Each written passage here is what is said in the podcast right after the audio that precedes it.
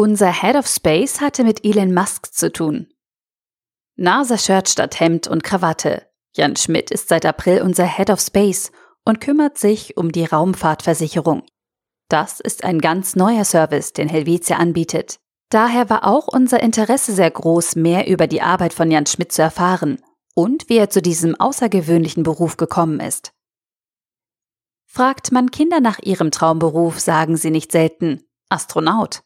Für viele bleibt jedoch die Raumfahrt leider auch nur ein Traum. Wir haben bei Helvetia nun ein Team, das sich die Arbeit mit Raketen, Planeten, Satelliten und alles, was sonst noch zum Weltraum gehört, zum Beruf gemacht hat. Seit dem 1. Juli bietet Helvetia die Raumfahrtversicherung im Bereich Specialty Lines an. Wir wollten hinter die Kulissen schauen und haben uns den neuen Head of Space bei Helvetia zum Interview geschnappt. Wieso Jan Schmidt Elon Musk kennt und auf welchen Planeten er gerne reisen würde, hören Sie im Beitrag. Lieber Jan, die meisten von uns kennen die Raumfahrt nur aus dem Fernsehen. Daher eine Frage zum Einordnen. Welches ist deine Lieblings-Space-Serie oder Space-Film? Ich habe eine Weile The Big Bang Theory sehr gern geschaut. Natürlich habe ich auch einige der Star Wars-Filme durch. Ich denke, wenn man meinen Beruf hat, muss einem das schon ein bisschen gefallen. Auf jeden Fall. Du bist unser Head of Space. Das klingt außergewöhnlich. Was machst du genau?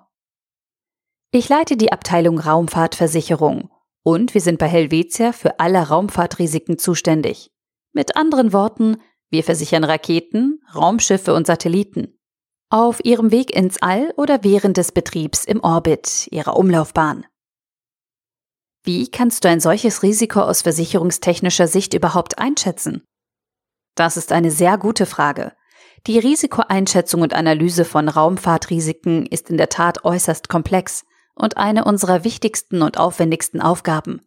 Jahrelange Erfahrung im Space Underwriting, mein Ingenieursstudium und meine Berufserfahrung als Raumfahrtingenieur sind die Grundvoraussetzungen. Darüber hinaus ist es wichtig, dass wir uns mit unseren Kunden und den Ingenieuren der Satelliten- und Raketenherstellern ständig austauschen. Und wie kam es zu deiner Berufsbezeichnung? Diese Bezeichnung ist eigentlich in der Raumfahrtversicherung üblich beziehungsweise das war auch die Funktionsbezeichnung bei meinem früheren Arbeitgeber. Aber für Außenstehende klingt Head of Space manchmal auch lustig. Das muss ich auch zugeben. Ich hatte mich gefragt, wie eine Beförderung bei dir lauten würde. Wahrscheinlich Head of Universe. Genau, wahrscheinlich. Aber zurück zu deinen Anfängen, bevor wir in die Zukunft gehen. Wie kommt man zu so einem Beruf?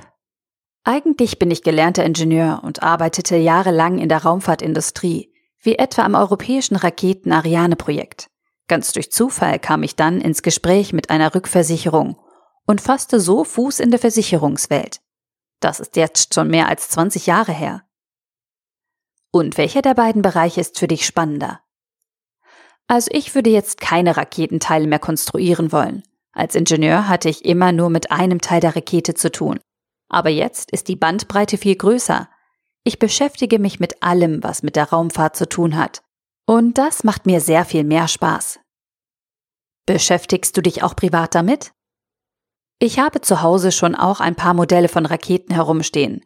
Auch wenn ich mich mit Freunden treffe, wollen sie wissen, wie das ist, wenn eine Rakete im Himmel verschwindet und wie ich die Starts in Cape Canaveral oder auch an anderen Weltraumbahnhöfen miterlebt habe. Wie viele Starts hast du denn schon gesehen? Und wie kann man sich diese vorstellen? Ungefähr zehnmal war ich dabei.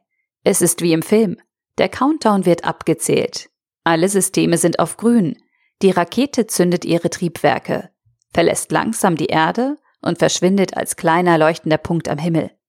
Da die Zuschauer sich einige Kilometer entfernt von der Startrampe aufhalten, färbt sich zwar der Himmel kurz rot von dem Feuerschweif der Triebwerke, aber man hört noch fast nichts.